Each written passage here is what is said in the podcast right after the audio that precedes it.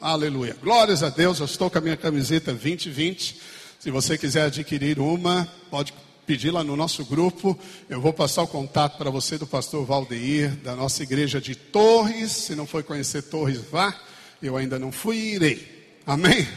Uh, e ele que está aí fazendo essas camisetas, também a caneca aqui, você pode procurar o pastor Samuel, se você não tem, amém? A caneca 2020. Eu procuro tomar café, eu tomo café de manhã com a minha, minha esposa, tomo café à tarde. Tomar café à tarde é o nosso momento, assim, de deleite, de desfrute, meu e dela juntos. E a gente coloca a caneca 2020 e sempre declara: Este ano é o ano da porção dobrada em nome de Jesus. Amém? Você precisa ter uma estrela para olhar, você precisa ter uh, algo para fixar os seus olhos, porque a linguagem no mundo do espírito é a imaginação, sonhos e visões. Então a fé se alimenta de uma imagem também. Deus coloca imagens no seu coração. Amém? Então você tem que visualizar aquilo que você está pedindo. Pela fé, você tem que visualizar. Conta-se sobre David Anchot. David Anchot, pastor da maior igreja do nosso século. Um milhão de pessoas, é uma igreja em células. Ele foi, assim, um dos precursores do movimento né, de estrutura de igreja em células. E quando ele começou a igreja, muito jovem, muito enfermo, num lugar muito pobre de Seul. Se você não leu um dos livros dele, leia o um livro chamado A Quarta Dimensão, conselho você lê-lo. Ele, ele, ele diz que, bem, aí ele fez lá uma tenda, uma coisa muito precária, e ele pregava de olhos fechados e dizia: Eu quero pedir para essa multidão de pessoas ficarem de pé. E só estava ali ele, a futura esposa e a futura sogra. Amém? Mas ele pregava de olhos fechados. Quero pedir para essa multidão de pessoas dizerem amém. Amém. A igreja dele tem um milhão de pessoas. Amém? Bem, então é a minha mensagem aí, mas eu quero motivar você a fé. A minha mensagem hoje é: sem alegria não há herança. O Espírito Santo colocou essa palavra no meu coração nesses dias lá de oração e jejum. E no nosso decreto, está aqui: em lugar de vergonha terei dupla honra. Em lugar de afronta, exultarei. Exultar aqui não é bem alegria, mas dominar a minha herança. Possuirei o dobro e terei, aí sim, perpétua alegria. Diga comigo, perpétua alegria. Amém? Há muitos fatores na vida que roubam a nossa alegria. Jesus disse que ele veio dar vida, vida abundante. Quando você pensa em algo abundante, é transbordante. Eu preguei domingo passado para você que a palavra lugar espaçoso, Davi diz no Salmo, depois de tempos difíceis de deserto, de como carruagens que passaram sobre a nossa cabeça, Deus nos colocou num lugar espaçoso. Essa palavra no hebraico é usada como transbordante no Salmo 23, verso 5, quando o Senhor diz que o teu cálice transborda. Amém? Agora, o seu cálice transborda do que? De vinho. E o que é vinho na Bíblia? A alegria do no Espírito Santo. A alegria do Senhor na sua vida. Uma das coisas mais importantes na nossa vida é a alegria. Eu já preguei aqui para você uma mensagem. O coração triste, ele abafa, apaga a chama do espírito. Quantos lembram dessa palavra?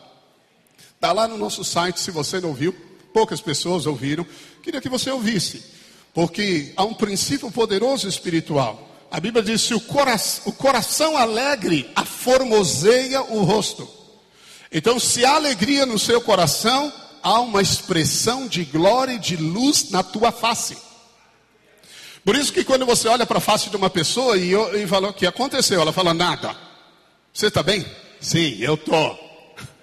Mas a cara dela é daquela pessoa que tomou a erva mais amarga da vida pela primeira vez. Ah! Porque o coração, ele é visto na face. Amém? E Deus quer que os seus filhos sejam filhos alegres. Infelizmente, as pessoas perdem o brilho da luz do Espírito que há nelas. Jesus disse: se os seus olhos, que são a lâmpada, a porta do corpo, forem bons, todo o teu corpo será cheio de luz. A sua face vai ser cheia de brilho da glória de Deus. Esse é o intuito de Deus para você. Mas o ladrão, o diabo, seu adversário, ele veio roubar de você alegria. A Bíblia diz que a alegria é a força na nossa vida. Alegria do Senhor não é alegria que eu produzo, não é alegria que eu tento ter, mas é alegria que eu, pela fé, exercito. Eu sou uma pessoa alegre. Eu não deixarei tristeza entrar no meu coração. Eu expulso todo pensamento de tristeza. Quando você aprende a viver em plenitude de alegria, você anda no domínio do Espírito. Amém? Mas o que o Espírito me disse é que se não houver alegria, não há herança. E nós estamos falando sobre herança. O que é herança, pastor? Herança é a cura que você conquistou em Cristo Jesus na cruz. Herança é a, é, é a quitação da dívida que você tanto espera. Herança é ter o casamento que você deseja ter. Ou se é casado e não tem nenhuma alegria dentro desse casamento, está perdendo a alegria, Deus quer restaurar. Deus, num casamento, um primeiro milagre, transformou água em vinho. Vinho é o tipo do gozo, da alegria do Senhor. Amém? Você sabe qual é a recompensa dos vencedores? O que, que você acha que é a recompensa dos vencedores? O que, que você espera ter no céu? Ouro, pastor, ouro, muito ouro. Olha, no céu ouro é asfalto. É asfalto. Eu acho que os, os, anjos olham e falam: por que esse cara fica assim a vida toda trabalhando, trabalhando, trabalhando, falta no culto porque ele tem que trabalhar, que ele tem que trabalhar e viajar e trabalhar? Eles ficam disputando por asfalto. por asfalto. Você acha que é ouro? Ah, pastor, não, lá no céu eu vou ter uma big house, uma casa muito grande, seis quartos com suíte. É, é isso. O que, que você acha que você vai receber no céu? Qual é a recompensa dos vencedores? Jesus disse: servo bom e fiel. Foste fiel no pouco, sobre o muito, o muito te colocarei. Entra no gozo do teu Senhor. Entra na alegria do seu Senhor a recompensa dos vencedores é a alegria. Mas uma boa notícia para você, ela já começou, porque a vida eterna está em você e o reino de Deus está em você. Viver triste é um roubo do diabo. E o roubo do diabo impede você de reinar. Reinar. E hoje, em nome de Jesus, nós vamos orar. E o roubo do diabo na sua vida talvez por tantas decepções, por coisas que não aconteceram, a Bíblia diz que o coração entristece, tantas ações do diabo, casamento que talvez para você não deu certo, esperanças frustradas, ministério que não avançou, seja o que for, célula que não multiplica. Hoje, em nome de Jesus, o Senhor vai te dar uma unção de alegria. Amém? Como deu a Jesus, um manto de alegria. Quantos querem dizer amém? Amém. Perdi o som uma hora, feito. Aleluia, glórias a Deus, amém. Gênesis 17, verso 15 e 19, eu quero mostrar isso. É só isso que eu quero dizer para você. Esse é o princípio. Nós já temos falado aí alguns domingos sobre como você entra na terra de Canaã e a terra de Canaã representa a sua herança, amém? Então você sabe que Israel saiu do Egito um lugar de duplo estresse. Quem quer viver no mundo vive aflito, vive atado, acorrentado, acha que tem liberdade, mas está debaixo de jugo de escravidão. E Deus tirou você de lá. Você cruzou o Mar Vermelho, passou pelas águas do batismo. Há um caminho, chegou até Cades Barneia, dois anos andando com Deus. Lá a incredulidade prevaleceu. Muitos desistiram. de crer na palavra de Deus. E 38 anos eles perambularam pelo deserto até chegarem do lado direito do Rio Jordão. A quem de Canaã? Com Josué. Mas durante os 38 anos, a Bíblia diz que aqueles homens de 20 anos para cima morreram, prostrados no deserto. E eu mostrei para você coisas que podem prostrar você no deserto. Eu mostrei para você, é um alerta, uma advertência. Creia que a palavra de Deus é real e verdadeira. Amém? Você crê? Então você deve ter temor desta palavra. Advertências existem. Ah, pastor, nós estamos na graça, aqui tudo bem, tudo vale. Engano, quem acha que pode viver no pecado porque está debaixo da graça é justamente o contrário. Quem está em pecado está debaixo da lei, porque aquele que está debaixo da graça, diz a Bíblia, o pecado não tem domínio sobre ele. Amém?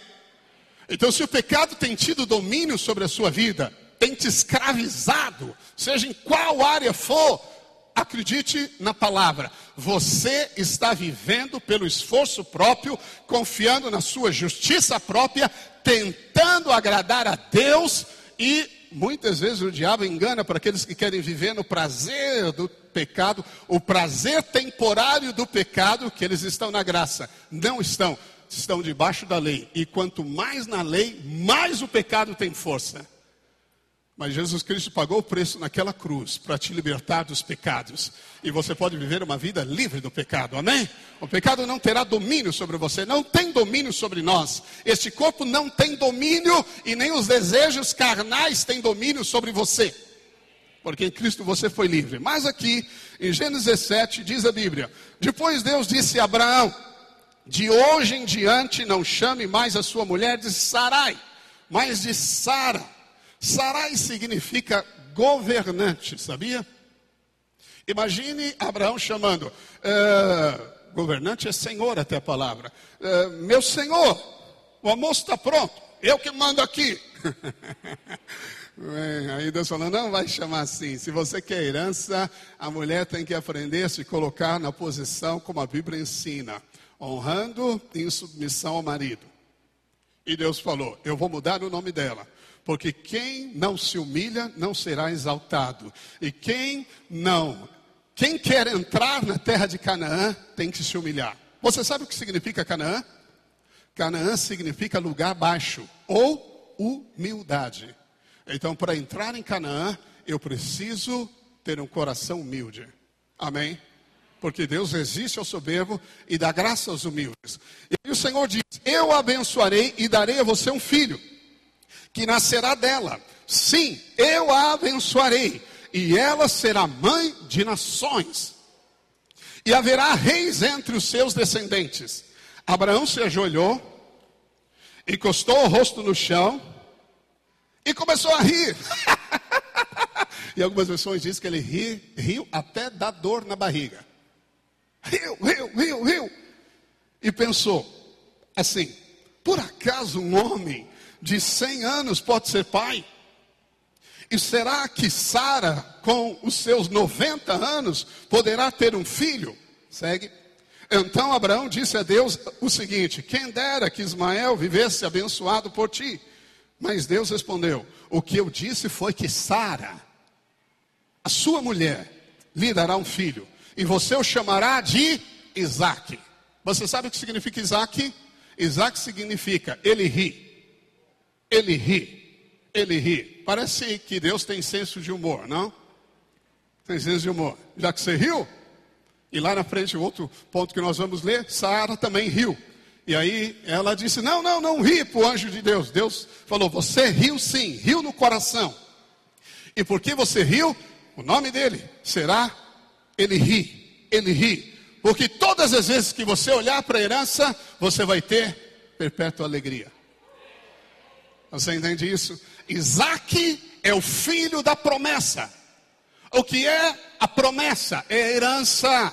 Ouça, a Bíblia diz que Abraão foi lhe dado a promessa de ser herdeiro do mundo. E nós somos filhos de Abraão e filhos de Sara. Não somos filhos de Agar. Agar representa a lei. Ismael representa fruto da carne, da justiça própria, da tentativa do homem em alcançar a bênção de Deus. Mas Isaac representa o filho favorecido, o filho que creu, por causa da fé, ele possui herança. Então Isaac representa para nós a nossa porção da herança. Amém? E a conexão está Isaac significa para nós alegria. Alegria. Alegria. Não, não, não, não, não será com Sara, não será com H. Oh Senhor, que Ismael seja abençoado por ti. Não, não, não será por Ismael. Será pelo filho a promessa que eu te darei. E no verso uh, Gênesis também, uh, 18, verso 10 a 14, a Bíblia diz assim, verso 10 a 14: Um dia, um deles disse: No ano que vem, NTLH, por favor, pode pôr a revista e atualizada. É, disse um deles: Certamente voltarei a ti, um anjo. Daqui a um ano, e eu quero tomar essa palavra como profética para nós. Neste ano, diga, neste ano, neste ano Isaac vai nascer. Neste ano você terá a porção dobrada da sua herança. Neste ano. E aí o anjo diz: E Sara, tua mulher, dará à luz um filho. Sara o estava escutando à porta da tenda atrás dele. Abraão e Sara eram já velhos, avançados em idade, e a Sara já lhe tinha cessado o costume das mulheres. Riu-se, pois, Sara no seu íntimo. Ninguém ouviu, só Deus. Dizendo consigo mesma: depois de velha e velho também o meu Senhor, terei ainda prazer. Segue. Disse o Senhor a Abraão: Por que se riu Sara, dizendo: Será verdade que darei ainda a luz sendo velha? Acaso para o Senhor a coisa demasiadamente difícil? Sim ou não? Não. Isaac era impossível do ponto de vista natural. A herança, do ponto de vista natural, é impossível. Imagine comigo. Bem, nós oramos para ter o dízimo da cidade para Jesus, amém? Eu acho que o nosso pastor lá de Maquiné vai chegar primeiro, porque ele já tem mais de 1%. A cidade tem 7.500 e ele tem 102 membros. Amém? Nós aqui devemos estar no 0,06%. Porque o nosso sonho aqui são 140 mil discípulos. Agora imagine que Deus diga: Neste ano eu te dou 140 mil. O que surge em você? Uma expressão de alegria. Mas fala, mas isso é impossível. Pastor, é impossível. Meu casamento não tem mais jeito. Isso é Isaac. Ou impossível. Ah, essa cura, olha, os médicos disseram, não tem jeito mais. Perdeu-se a esperança. Isso é Isaac. Isaac é a sua situação financeira impossível de ser solucionada. É um negócio, é um casamento, é o impossível. Há alguma coisa impossível na sua vida hoje? Isso é Isaac. Mas Deus diz: por acaso há para o Senhor alguma coisa difícil? Porque para Deus, disse Jesus, não há impossíveis. Não há impossíveis para a fé. Amém? Não há impossíveis para a fé. E é tão lindo porque o anjo diz: Senhor, sabe? A Bíblia mostra quando Deus começa a criar o mundo em Gênesis 1, ela diz assim: Deus criou céu e terra. Deus falou, Deus viu. Deus falou, Deus viu. A palavra Deus, lá no original, é El Elohim. El, El Elohim, El é poderoso. Elohim, criador. O mundo todo conhece Deus como criador poderoso Criador. Mas a palavra Senhor, ela ocorre pela primeira vez quando Deus foi formar o homem e a mulher. E a Bíblia diz que Deus formou, não Deus, perdão. A Bíblia diz que o Senhor, com letras maiúsculas, formou o homem e a mulher. Senhor é Yahvé. No hebraico é Yud Rei Vav Rei. Significa o Deus íntimo. O Deus que está contigo o Deus que te ama. E quando você sabe que é amado, não há nada impossível. Amém? E foi isso que ele disse aqui. Disse o Senhor, mas disse o Deus que você tem como Pai, que te ama tanto, fará o um milagre na sua vida. Daqui a um ano, neste mesmo tempo, voltarei a ti e Sara terá um filho. Então Sara receou e negou, dizendo: Não me ri. Ele, porém, não é assim. É certo que ri. Segue. Tendo se levantado dali, os homens. Uh, não, foi o último verso. Volta, por favor, para mim. Desculpem. Ok. Não me ri, e porém ele disse: É assim. Esse é o verso 14, 13 e 14. Desculpa, só esse aqui, mais à frente que ele diz. E o nome dele, quando for nascer, será Ele ri. Ele ri. E o nome de Isaac no grego significa para rir. Jesus disse: Tenho-vos dado as minhas palavras para que o meu gozo seja completo em você.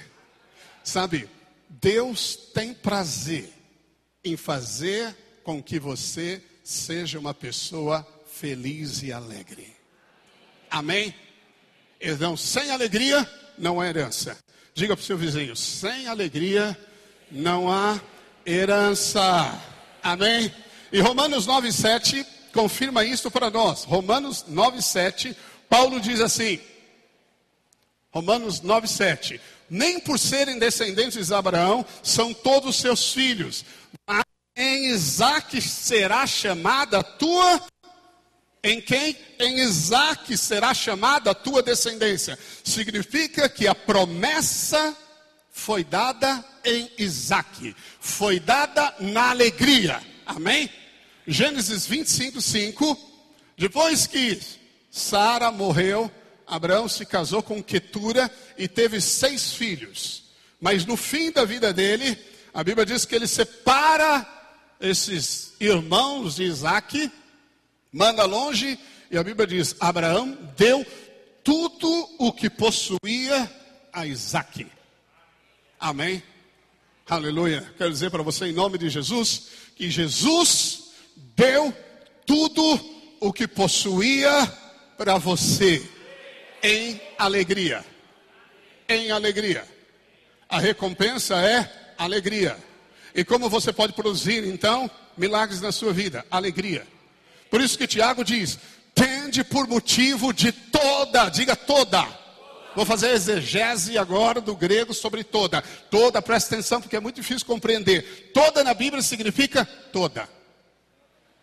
É, toda, põe tudo aí dentro. Aonde está a crise hoje na sua vida? Que conflito você está vivendo? Todos nós temos dificuldades. Todos entram, às vezes, por um caminho errado, outros por uma decepção na vida. A Bíblia diz: tende por motivo de toda alegria o passades por várias provações. Pastor, por que eu passo por provações na vida? Para provar a sua fé. Fé é um teste. Ouviu isso? É um teste. Pastor, o que está acontecendo comigo? Um teste. Amém? Vou fazer um teste aqui. Qual a capital da Ilsgo, Il, meu nome fugiu. Capital da, da, da, da Rússia. Qual a capital dos Estados Unidos? Não, é, pastor, não sei. Bombou. falhou. Resposta errada. Bombou no teste. Tem motivo de toda alegria, porque a sua fé está sendo provada. Porque a sua fé está sendo provada. Porque quanto mais prova, mais fé. E quanto mais fé, mais milagre. Pedro disse: Não estranheis o fogo ardente que está na sua vida. Ai, pastor, agora eu estou em desespero. Não entre em desespero. Entre na batalha da fé. Amém? Você não pode ter fé se não aprender a alegrar-se. Porque o princípio que Tiago diz é: tem motivo de alegria. Alegria, quando? Agora é agora. O seu cálice deve transbordar de alegria. E sabe quem está servindo a mesa? Jesus. Jesus. Amém? Não é você que vai produzir alegria, é Jesus. Jesus disse: Quem é maior? Aquele que está à mesa ou que serve à mesa? Você vai no restaurante e os garçons vêm te servir. Quem é maior? Você que paga a conta ou o garçom? Você E Jesus diz: Eu sou o que serve a mesa. É Ele que está enchendo o seu cálice de alegria e vai encher nesta noite, fazê-lo transbordar. Isso significa lugar espaçoso. Ele vai tirar você de opressões da alma, de depressão, de tristeza, de um casamento infeliz, de uma vida sem cor, sem graça, e vai te dar prazer. Amém? Aleluia. Quem crê, diga amém. Eu creio, aleluia. Abraão deu tudo que possuía a Isaac. E o que o Espírito tem me falado é que a irritabilidade é um roubo do maligno na sua vida. O diabo veio roubar porque é ladrão. E ele coloca no lugar da alegria que ele rouba. Mas você fala, pastor, eu não perco a salvação, certo? Não, per não perde, mas você pode perder a alegria da salvação. Hã? A alegria da salvação. Você pode perder a alegria da salvação. E não existe nada mais poderoso na vida do que a alegria de salvação. Eu não sei como você vê Deus, porque como você vê o Pai, como você o encara, a fé que você tem sobre a imagem de Deus determinará o seu comportamento. Porque os olhos são a lâmpada. Isso fala da visão. Como você vê, você será. E a Bíblia diz que os discípulos foram enviados e expulsaram demônios. E eles voltaram cheios de alegria, jubilosos, porque os demônios se submetiam no nome de Jesus. Já expulsou um Exu Caveira? Amém. No próximo encontro você se inscreve e nós vamos colocar você em tarefa. Amém? E você vai expulsar demônios expulsar demônios, você vai ficar muito alegre. Falar, oh, oh, oh, eles se submetem a mim. Eu brinco, já contei para vocês que uma vez num encontro, falando bem rápido aqui, tinha um cara lá com um demônio meio estranho e o demônio tirava uma da cara das pessoas. O pessoal ia expulsar ele. Aí me chamaram, eu levei ele para fora e ele começou. Aí eu fiz como Abraão, quase. Mas morri de rir. Morri não, vivi de rir. Está amarrado. Até o diabo quer querendo pôr a palavra errada na minha cabeça. Sai em nome de Jesus. Eu não morro. Se eu morresse, eu não poderia rir. Eu vivo de rir. Aleluia. Vou, vou corrigir, vou corrigir corrija você também. Aleluia. Seu pastor tem falhas. Eu vivi de rir. Ai, ri, ri, ri, forçado, forçado. Aí ele falou: O que, que você está rindo? Eu falei: Estou rindo de você. Porque você sair agora, em nome de Jesus. E ele, pum, saiu na hora. Amém? A Bíblia diz que Deus ri dos seus inimigos. Ai, Senhor, está difícil. E você acha que Deus está como lá? Fala mais, filho. Conta, filho, seu caso. Seu caso, filho. Só um minutinho. Gabriel, me traz um lenço, por favor. Fala, filho. Está ah, difícil, Senhor. Como vai ser agora? Eu não quero mais ir na igreja. Já perdi a vontade de ir na igreja. Fui na cartomante até. É, porque teve uma irmã de uma igreja nossa que ela mandou um WhatsApp para mim e, e disse assim: Pastor, está tão difícil. Eu não vou na igreja mais. Na verdade, duas.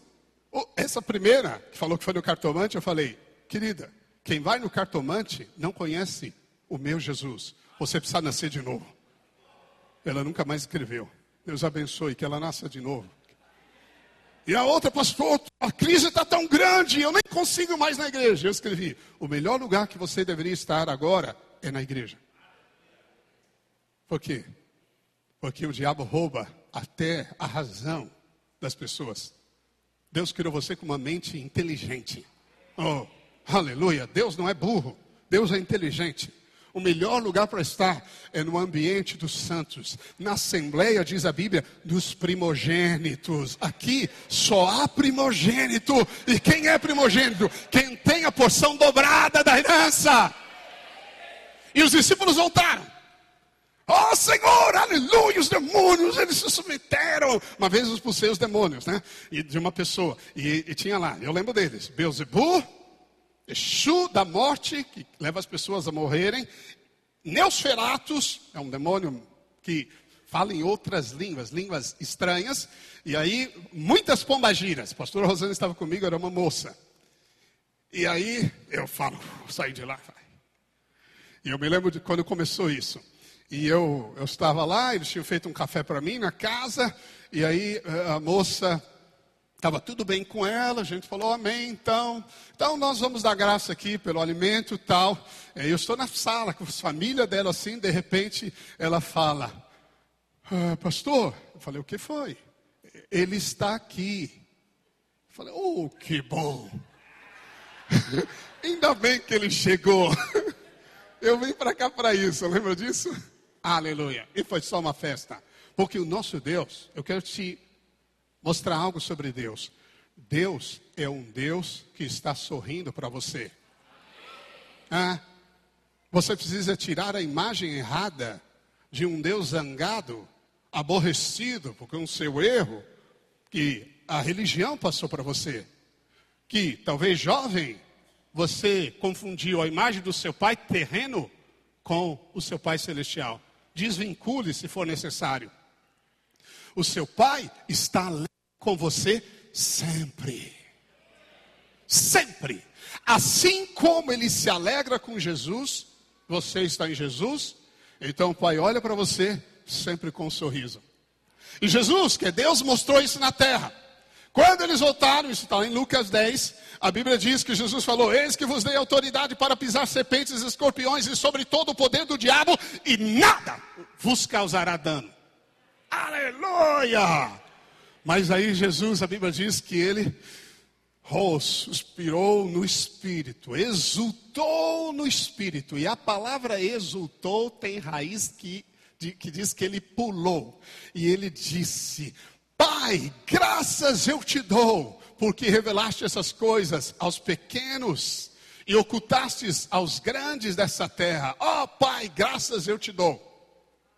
Mas antes de Jesus falar isso, eu quero expressar para você como ele falou. Uh, ele disse: Alegrai-vos, não porque os demônios se submetem a meu nome na sua vida, alegre-se, porque o teu nome está escrito no livro da vida. Você nem imagina o que significa isso. Então, Jesus, a Bíblia diz: Jesus Espírito. E como eu falei, estou perdendo sinal, é, exultar, Jesus fez assim na frente dos discípulos. Pai, graças eu te dou, porque o Senhor ocultou essas coisas aos sábios entendidos da terra, mas as revelastes aos teus pequeninos. O que? O teu nome está escrito no livro da vida. Aleluia! Você sabe o que é o seu nome escrito no livro da vida, querido? Ah, não, pastor, eu estou aqui passando um aperto, mas quando você lembra que o seu nome está irrevogavelmente no livro da vida, é isso que trará alegria exultante em você. Nada pode roubar você das mãos de Jesus. A Bíblia diz que Deus deu o seu filho, o melhor dos céus, por você, como não te dará as coisas secundárias da vida? O diabo está roubando a alegria de você, porque se você não tiver a alegria do Senhor, não há como sair da tribulação.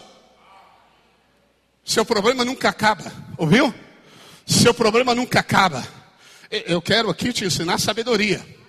Porque Tiago disse assim: tende por motivo de toda alegria passar por várias provações, sabendo que a prova da vossa fé uma vez confirmada, gera em você estabilidade. Ah, eu vou hoje, falto quatro. Eu vou, não vou mais. Não, e não vou mais. Variação, instabilidade, inconstância é obra do diabo roubando de você o resultado da prova da fé. Ouviu? Ah, pastor, eu não quero ir na igreja, está tão difícil que eu nem consigo ir na igreja. Vem arrastado, mas vem.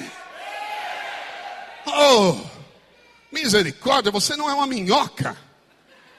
Você não é uma lesma. Você é uma lesma? Vem lesmando então, mas vem. Vai chegar amanhã lá, mas tudo bem, chega. Começa antes. Que é isso? Levante. Você não faz isso toda manhã quando vai trabalhar? Você ama mais o dinheiro do que a bênção de Deus? Você ama mais o seu negócio do que a presença de Deus? Cai na real, cai em si como o filho pródigo, ele caiu em si e disse: Ei, os janaleiros do meu pai comem pão todo dia e eu estou aqui comendo fezes de porcos. Eu vou fazer uma coisa, eu vou me levantar e eu vou para lá. Levante-se e venha.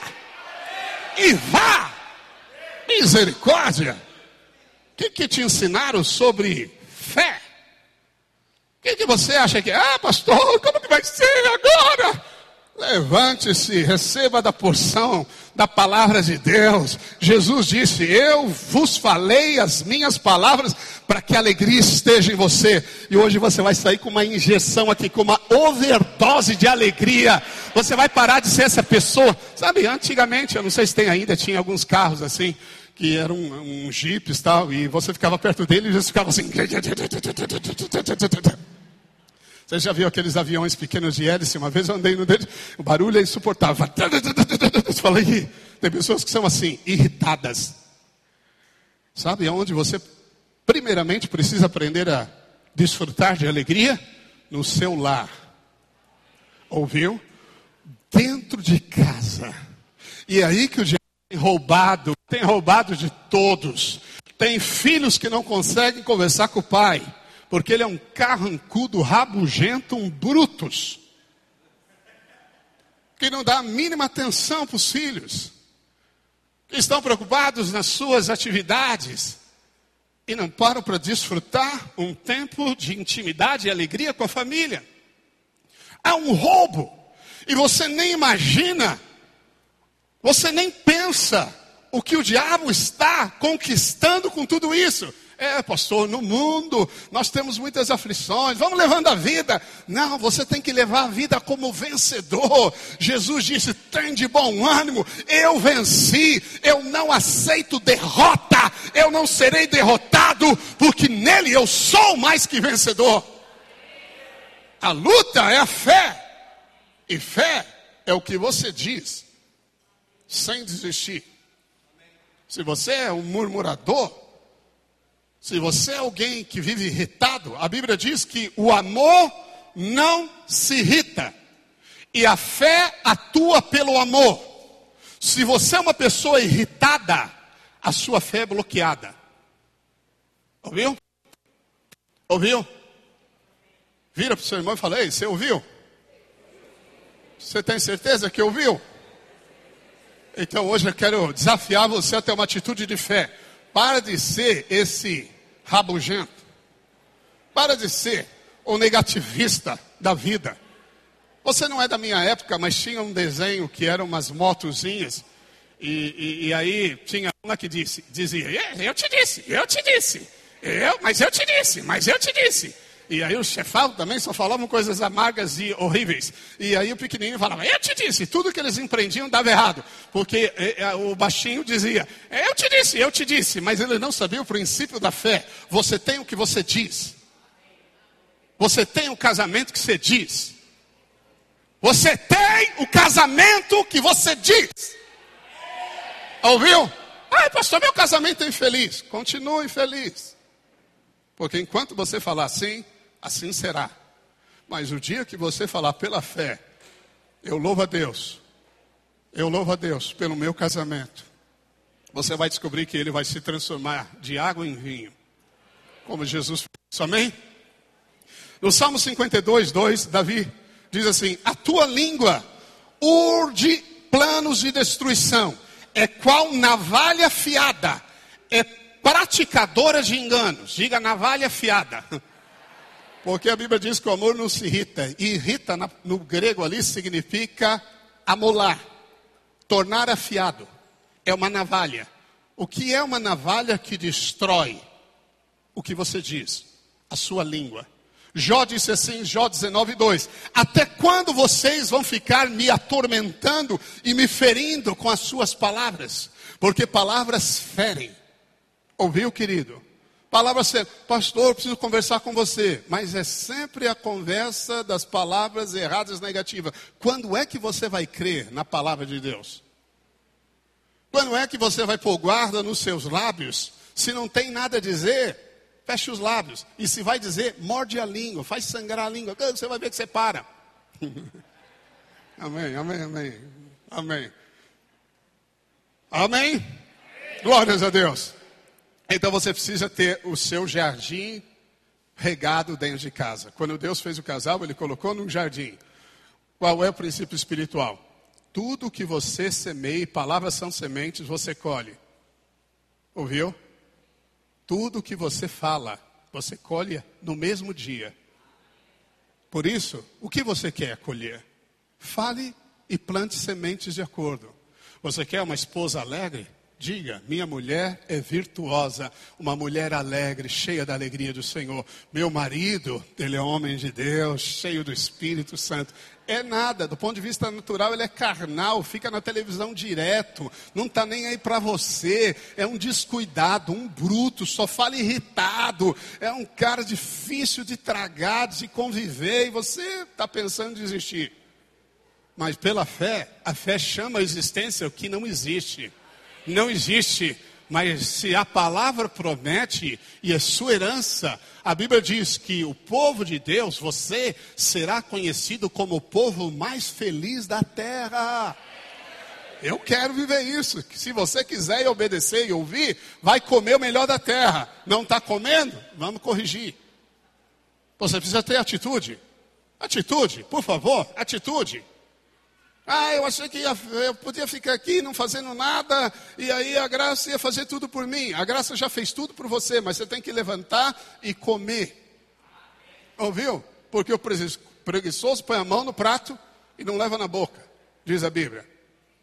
Amém, amém, amém. Então eu queria te dar alguns pontos, vou falar rapidamente cinco pontos para exercitar a fé e sabedoria.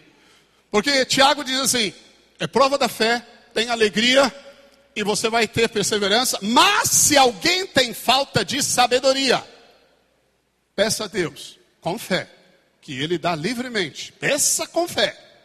Não seja como a onda do mar, diz ele. Ah, eu quero, ah, não quero. Ah, eu desisto rápido. Não, não, não. A nossa perseverança. Na perseverança nós ganhamos a alma, disse Jesus. Amém? Primeira coisa. Transmita gratidão.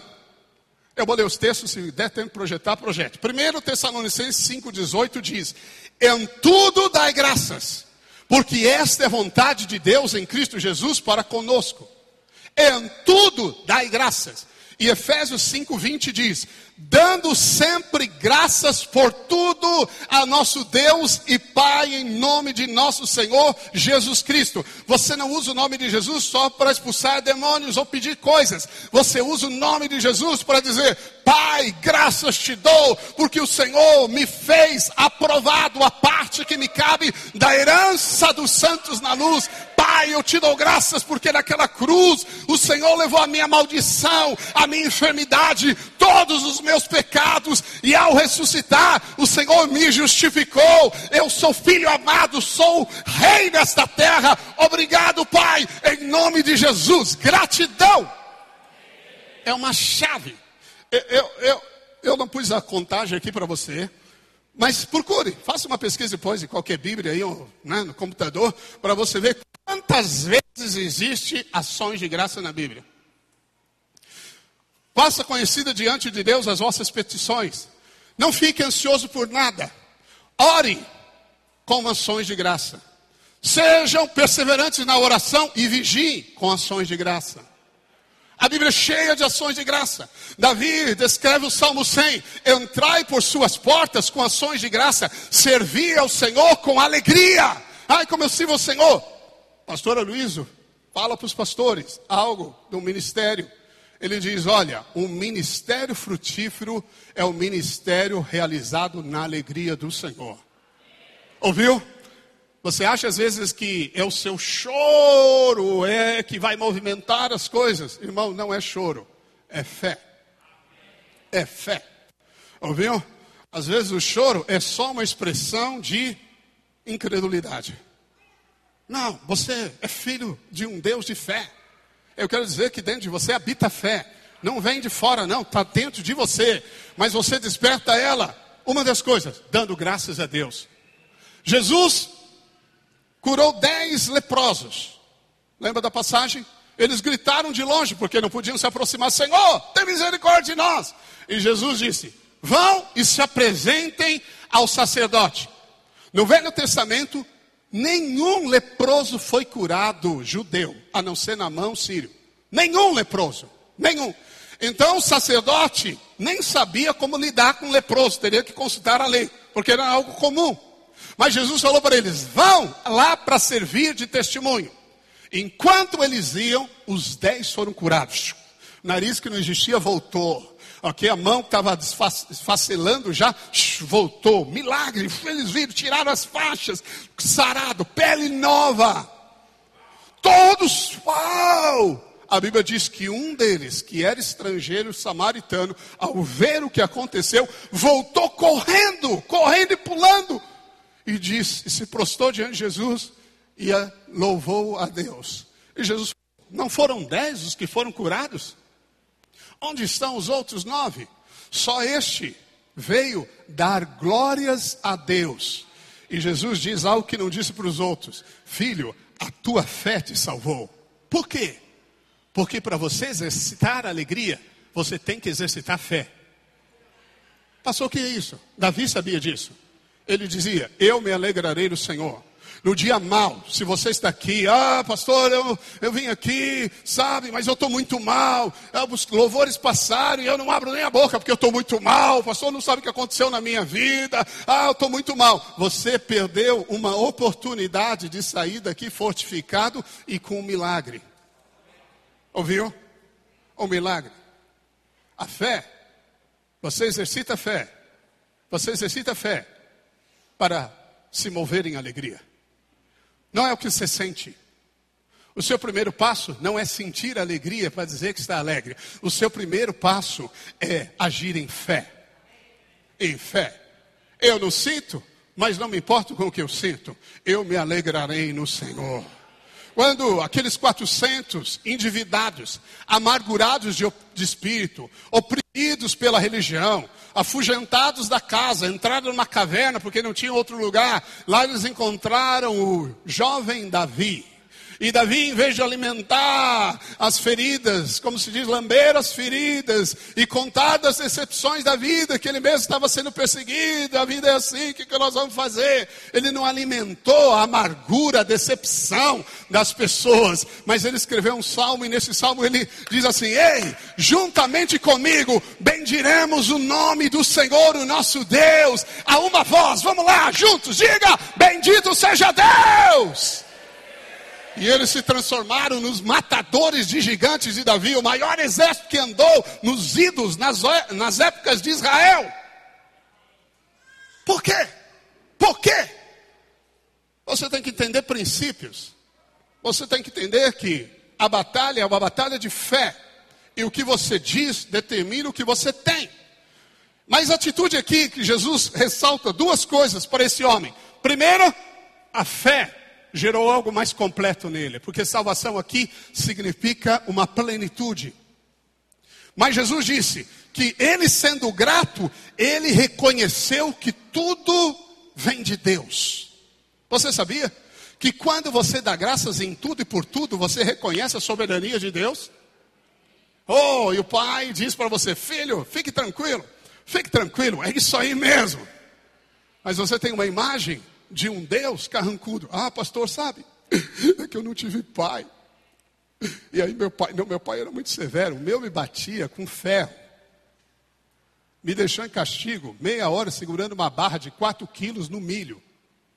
Eu não morri, não sei como. Eu penso que eu suo assim por causa disso. Eu suava bica. Ai, sabe por isso? Então meu pai me bateu, agora eu sou frustrado. Para de olhar para o chão, rapaz. Para com essa conversa mole. Olha para o céu. Você nasceu do teu pai que é bom. Eu tenho um pai, ele está nos céus. Não é a origem da terra. É, você não conhece a minha vida, pastor, como foi difícil. E você nem conhece a minha também.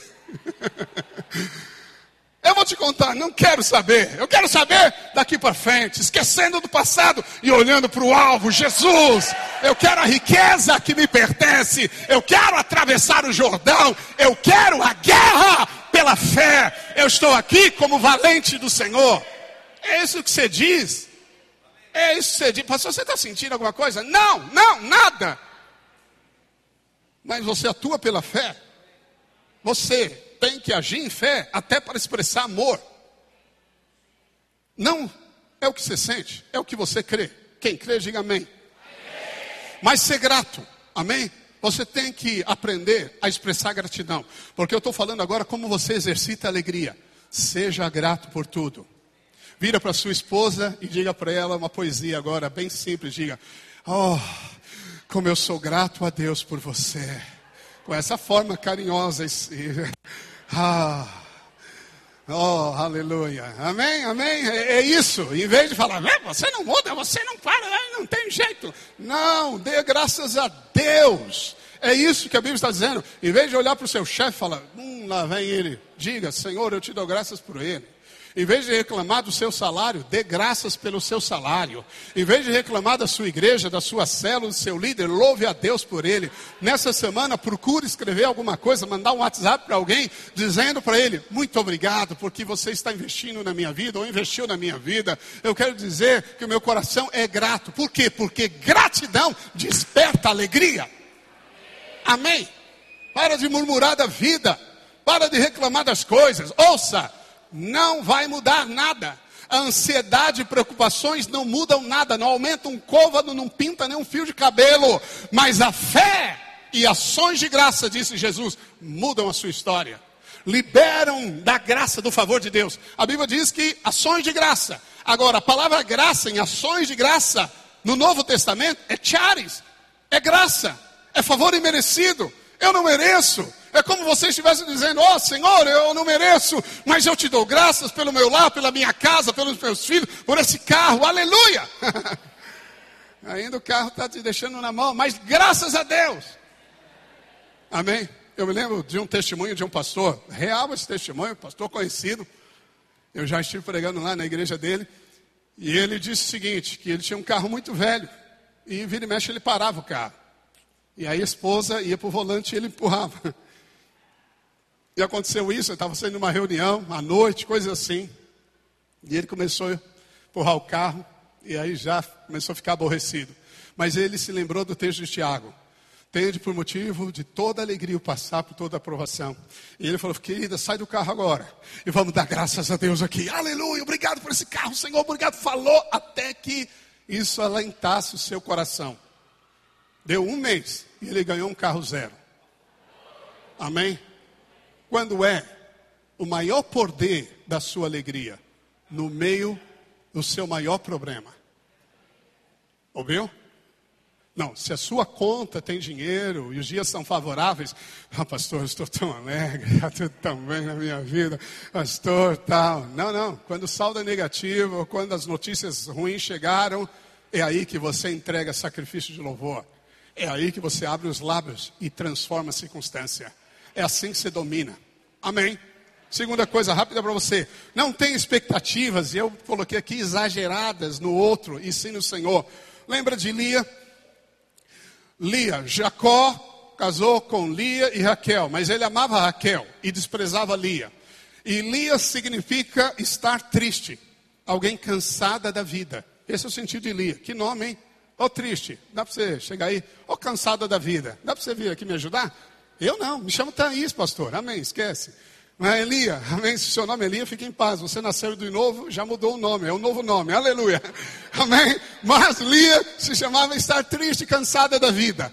E aí, Deus viu que ela era desprezada e ela concebeu quatro filhos. O primeiro filho, ela diz, o nome é Ruben, que significa eis o filho.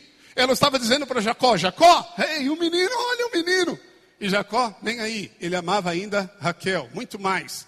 E aí Lia teve o segundo filho, e o segundo filho era Simeão. Simeão é ouvir o filho. Ela estava dizendo: Ó, oh, ouve o filho, ouve o filho agora, Jacó. E Jacó não mudou o coração. E ela teve um terceiro filho, e o terceiro filho ela pôs Levi, porque ela dizia: Agora o meu marido com três filhos se unirá a mim. Levi significa unido.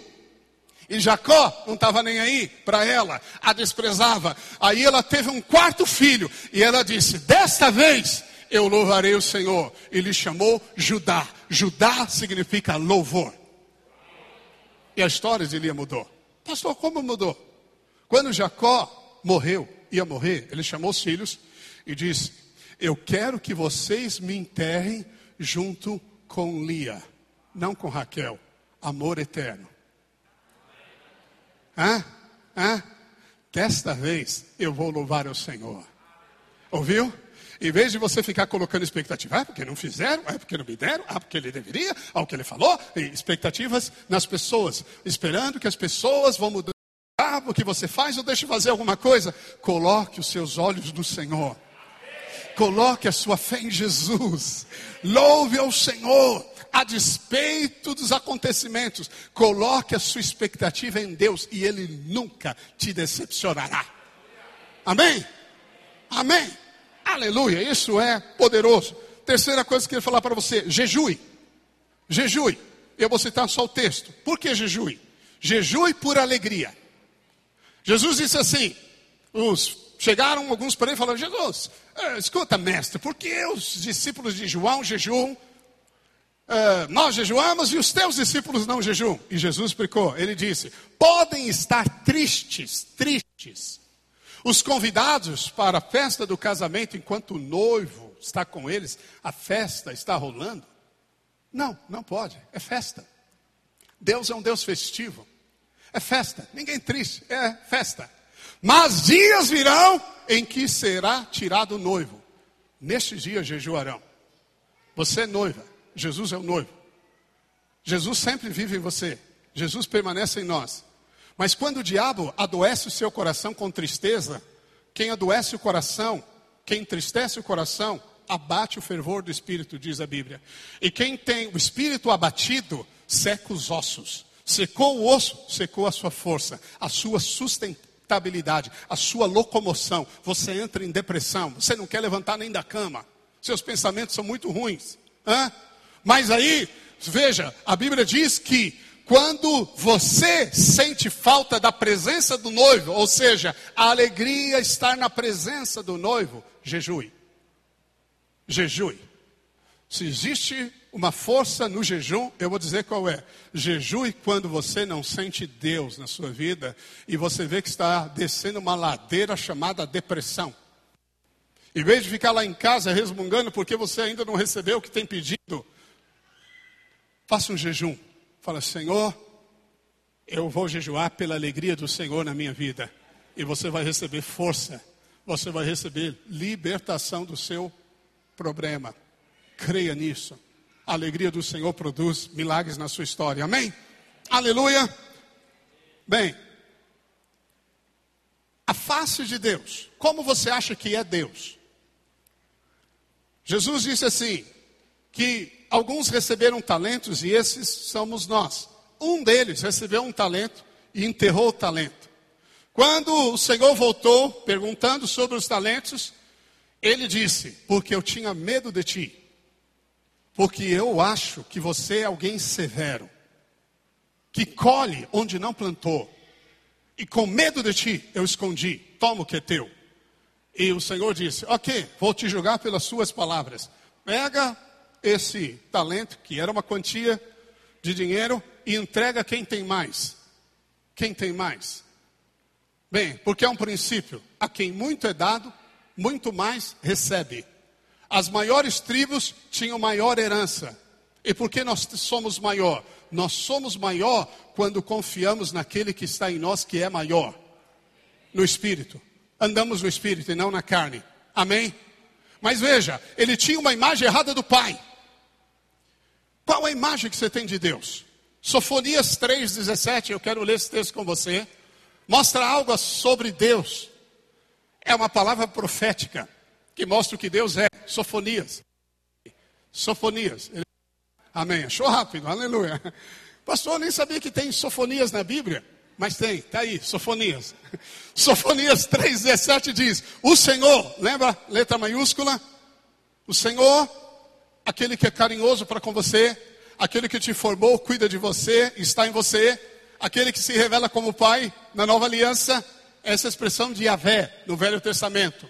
O Senhor teu Deus, oh, o Senhor teu Deus, aquele que te ama, que é teu Pai, ele também é Elohim, o Todo-Poderoso. Não há impossíveis para ele. E esse é teu Pai que ama te dar as coisas.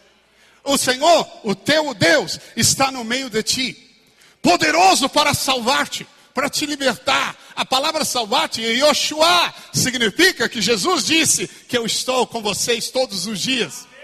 Bem, mas como ele está carrancudo, com uma expressão, uma feição ruim, não, ele se deleitará em ti, ele terá prazer em você, com alegria, com júbilo, renovar-te-á no seu amor haverá refrigério na sua vida, na presença dEle, quando você sabe que Ele está no meio de ti, está no meio de ti, para se deleitar em alegria em você, você é renovado, como Jeremias disse: Eu trarei à minha memória aquilo que me desperta a lembrança, a lembrança do que eu sou, do que Ele fez por mim e do que eu terei e do que eu sei que o meu nome está escrito no livro da vida e ninguém pode me arrebatar das mãos do Senhor, nenhuma enfermidade, nenhum demônio, nenhum problema financeiro, nada. O que Ele me chamou a fazer, farei pela graça em mim. Amém? Você pode dizer amém? Renovar-te-á no seu amor, regozijar-se-á em ti com júbilo. A palavra regozijar-se-á é exultar. Ela traz o mesmo sentido que a palavra de Jesus, que pulou e gritou. Deus está dizendo: Ei, filho, eu estou no meio de ti e eu tenho prazer em você. Você é meu amado, o sangue já foi derramado, tudo já foi resolvido. Filho, entre na sua herança povos estão cheios, ó oh, casas estão cheias, é tua em Cristo, aleluia. É isso, ele está gritando alegria no nosso meio. Você ouve? Aleluia. Eu quero ouvir. Eu quero ouvir. Oh, Jesus disse: Eu vos dou essas palavras para que o meu gozo esteja em ti. Como você acha que ele falou isso, Alan? Eu te dou as minhas palavras, viu, Alan? Para que o meu gozo, meu gozo esteja em você. Ah, não, não quero não, Senhor. Não, a face de Jesus, ela brilha. Eu quero dizer, quando há alegria no seu coração, seu rosto brilha. E o maior testemunho para este mundo é quando eles você e não sabem descrever a luz que há em ti. Em Atos, a Bíblia diz que aquele povo caiu na simpatia dos outros gente simpática, não é gente carrancuda. Eu, o que você está fazendo? Não, está jejuando. Unge a cabeça com óleo. O óleo é alegria na Bíblia também do Espírito Santo. Nós não estamos maus ou carrancudos pelas coisas da vida, só se você fica pensando nelas. Pense no que você é e tem em Cristo Jesus. Pense nas coisas certas e o seu rosto resplandecerá. Isaías disse: Olha, o mundo todo está em trevas, mas sobre ti resplandece a luz do Senhor. A glória de Deus está resplandecendo sobre ti, a luz da tua face. Na velha aliança, a Bíblia diz que Moisés falava com Deus, mas tinha que pôr um véu. Moisés era esperto, porque ele não queria que o povo percebesse que a luz, o rosto radiante da presença estava desvanecendo. Ele queria que o povo pensasse: puxa vida, esse é o grande Moisés. Mas não era. Isso representa o esforço próprio, a justiça própria, as obras da lei, aquilo que você pensa que tem que alcançar para obter bênção de Deus. Mas na graça, a Bíblia diz que nós somos transformados de glória glória em glória na face de Cristo e na face de Cristo. A luz de Deus foi revelada e quando Jesus desce do monte, as multidões se agregam a ele para ele curar as multidões. Quando Moisés desceu do monte, o povo teve medo dele, virou de costa. E Jesus está dizendo: Ei filho, sorria, alegre-se. Nisso está a sua herança. Ouviu? Ouviu? Você quer a herança? Quantos querem a herança? Ah, alegre-se. Bem, você não vai se ligar pelo que o diabo está fazendo. Ah, o diabo lá está atrapalhando toda a sua família, seus filhos estão nas drogas. Ah, não, não. Você vai se alegrar porque você vai dizer: Eu e minha casa serviremos a Deus. É isso que você vai dizer. Você vai dizer, aleluia, eu sei que a minha casa está marcada pelo sangue do Cordeiro. Aleluia. Em vez de se levantar de noite depressivo, com medo, e precisa procurar alguém para te ajudar, ligue para os céus, ligue para o telefone que está sempre desocupado. Abra a boca e diga: Pai, eu estou aqui e eu sei que o Senhor conhece a minha dor, mas é no meio da minha tribulação, da minha provação, que eu te dou graças, porque eu sei que o teu poder se revelará no meio da minha dor. É isso, alegria. Davi disse: Eu me alegrarei no Senhor. Ouviu? De Deus nós somos cooperadores. Eu, existe uma parte que é nossa, é em fé. Não é na minha habilidade, porque ela não dura nem dois dias. Mas eu me levanto. Ah, pastor, você passa alguns dias maus, muitos, muitos dias maus, querem às vezes atormentar, e pressões e notícias. Mas eu não fico pensando nele. Eu fico pensando naquele que é poderoso, que vive em mim que me deu todas as coisas e nele eu sou herdeiro. Eu penso nas coisas do céu. E logo, essa veste de luto e tristeza que o diabo quer me fazer vestir, se transforma em alegria. Porque quando você invoca o Senhor, ele te salva. A presença dele se manifesta. E na presença do Senhor, a alegria tem que saltar. A Bíblia diz que a tristeza, perdão, tem que saltar de alegria. Você chegou triste, triste, triste, mas entrou aqui e a presença de Deus se moveu. Começa a pular, começa a pular, irmão. Começa a pular. Mas, mas o que você está fazendo? Eu só estou tendo uma correspondência. Eu sinto no meu espírito, ou como Jesus, no espírito, ele exultou. Então, se o seu espírito toca na presença do Deus eterno no meio do povo de Deus, aleluia, ele salta de alegria e a tristeza rasga essa veste. Amém? Veste de louvor. Oh, amém. Vamos fazer um trato essa semana. Nada de palavras tristes. Se a sua esposa falar umas coisas ruins para vocês, fala: Eu te amo. Amém? Eu te amo. Eu te amo. Agora é, pastor falou, agora você. Tá. É, eu te amo, te amo muito. Você é uma mulher virtuosa. Suas palavras são palavras poderosas. Suas palavras, elas edificam. Amém, querido. Aleluia. Vença o mal com o bem. Vença o mal com o bem. Amém. Vamos encher a atmosfera do nosso lar de alegria, de júbilos ao Cordeiro a obra foi consumada, tudo é teu, a mesa está posta. Aleluia, essa é a verdade, essa é a nova aliança. Glórias a Deus. Você pode dizer aleluia? aleluia. Glórias ao Senhor. Eu quero encerrar com Eclesiastes 8:1. Esse 8:1, Eclesiastes, aí você procura 8:1, diz assim: Quem é como sábio? E quem sabe a interpretação das coisas? A palavra coisas aqui é davá. No hebraico, davá significa palavra, é palavra de Deus. Então vou ler assim: e quem sabe a interpretação das palavras de Deus? A sabedoria do homem faz reluzir o seu rosto e muda-se a dureza da sua face. Oh, aleluia! Quando há revelação da palavra para você, há uma luz que brota do seu interior e o seu rosto brilha. Amém. Que é isso, pastor? Você precisa amar e estudar a palavra de Deus. Amar a palavra de Deus. Antes o seu prazer, antes de qualquer coisa, tenha prazer e deleite na palavra de Deus. Quando a palavra de Deus está sendo falada, ouça com o coração. A palavra da graça, a palavra de Cristo que gera fé no coração, não a palavra da lei, não a palavra de qualquer um. Você tem que aprender a separar aquilo que te edifica e aquilo que te abate. Tem que aprender a separar as palavras, os relacionamentos que edificam dos que abatem o seu coração. E à medida que você tem luz do Senhor, revelação do Senhor, a brilho na sua face.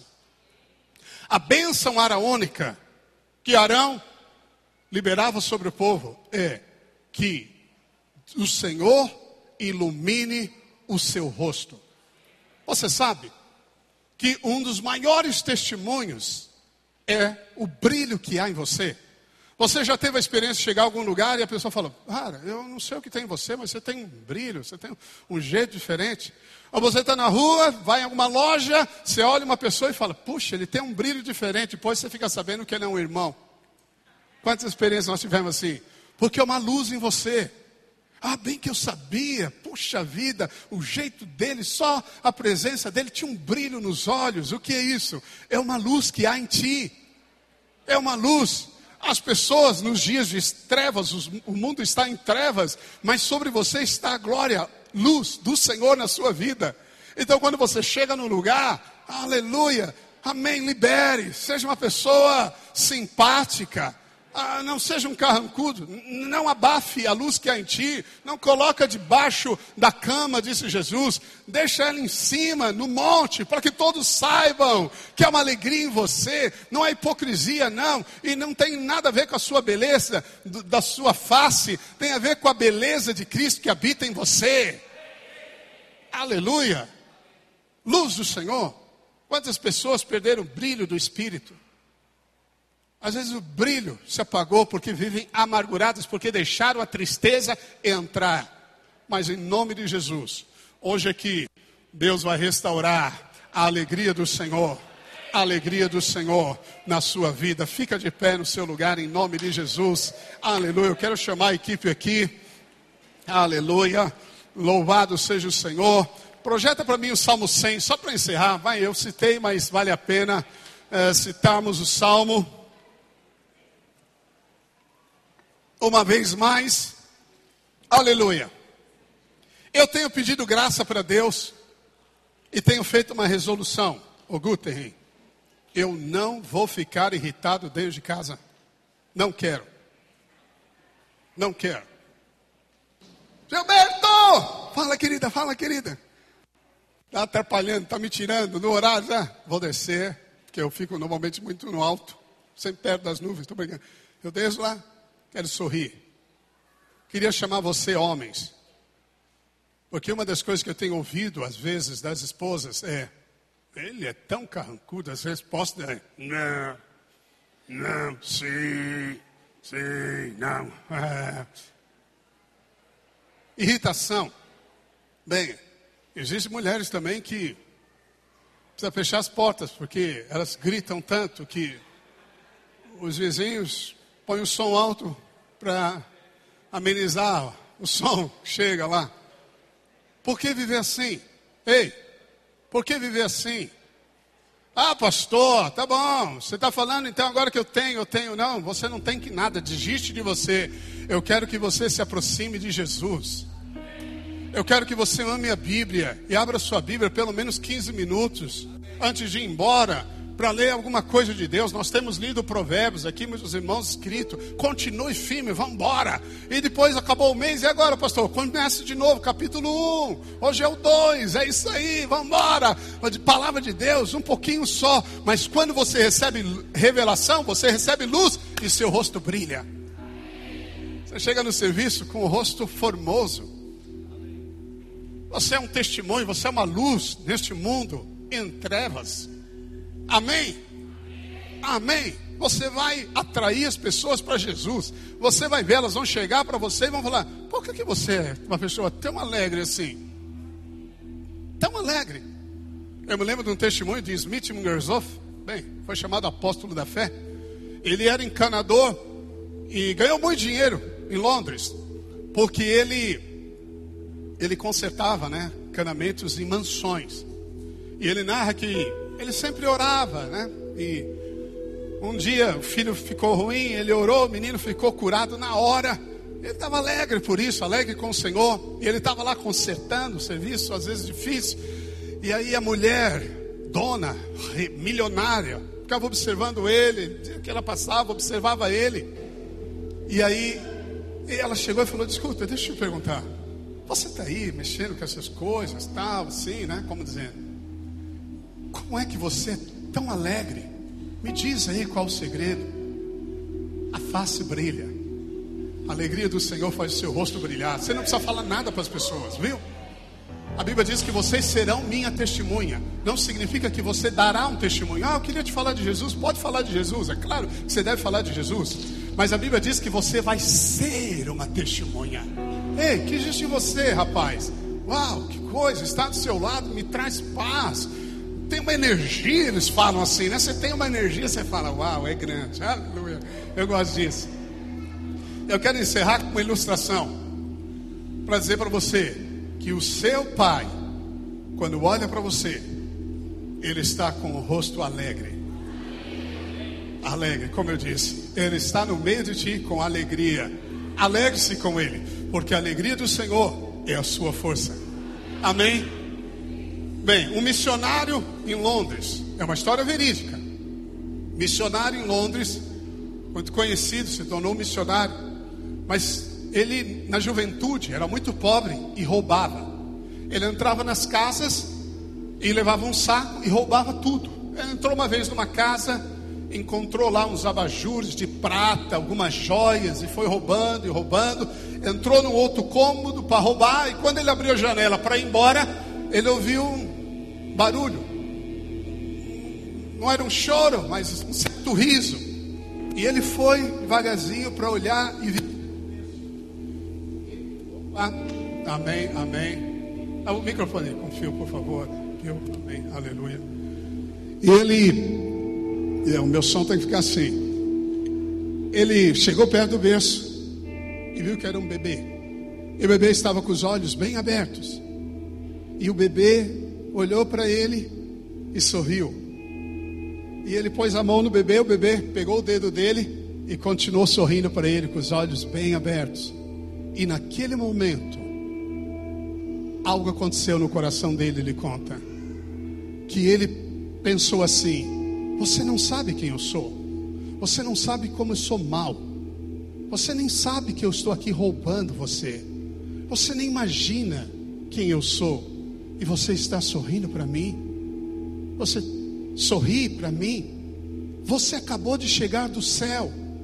Ele disse assim: Então, Deus é assim? Nesta hora, ele saiu dali, deixou o saco das coisas e foi para uma igreja e se converteu. Eu quero dizer para você, a face de Deus é como esse bebê que sorri sempre para você. Aleluia. Quando Deus olha para você, Ele vê você marcado como filho amado pelo sangue de Jesus, sem culpa, sem pecado, sem condenação é assim que o Pai te vê. Levante as suas mãos para o alto e diga: Obrigado, Pai, pela tua salvação. Obrigado, Pai, pela vida eterna. Obrigado, porque o meu nome está escrito no livro da vida. Quero dizer algo para você aqui. Eu senti algo do Espírito. Se você ainda não recebeu Jesus, se você ainda não recebeu o amor eterno no seu coração, a Bíblia diz que você tem que crer que Jesus está vivo e confessá-lo como Senhor da sua vida. Mas o que o Espírito disse para mim é que nós vamos declarar de novo: Obrigado, Pai, que o meu nome está escrito no livro da vida. E se você não nasceu de novo, não recebeu ainda Jesus, você vai nascer de novo agora, assim que você declarar isso. Se você deseja isso, todos nós levantemos as mãos para o alto e diga: Pai, muito obrigado, porque o meu nome está escrito no livro da vida.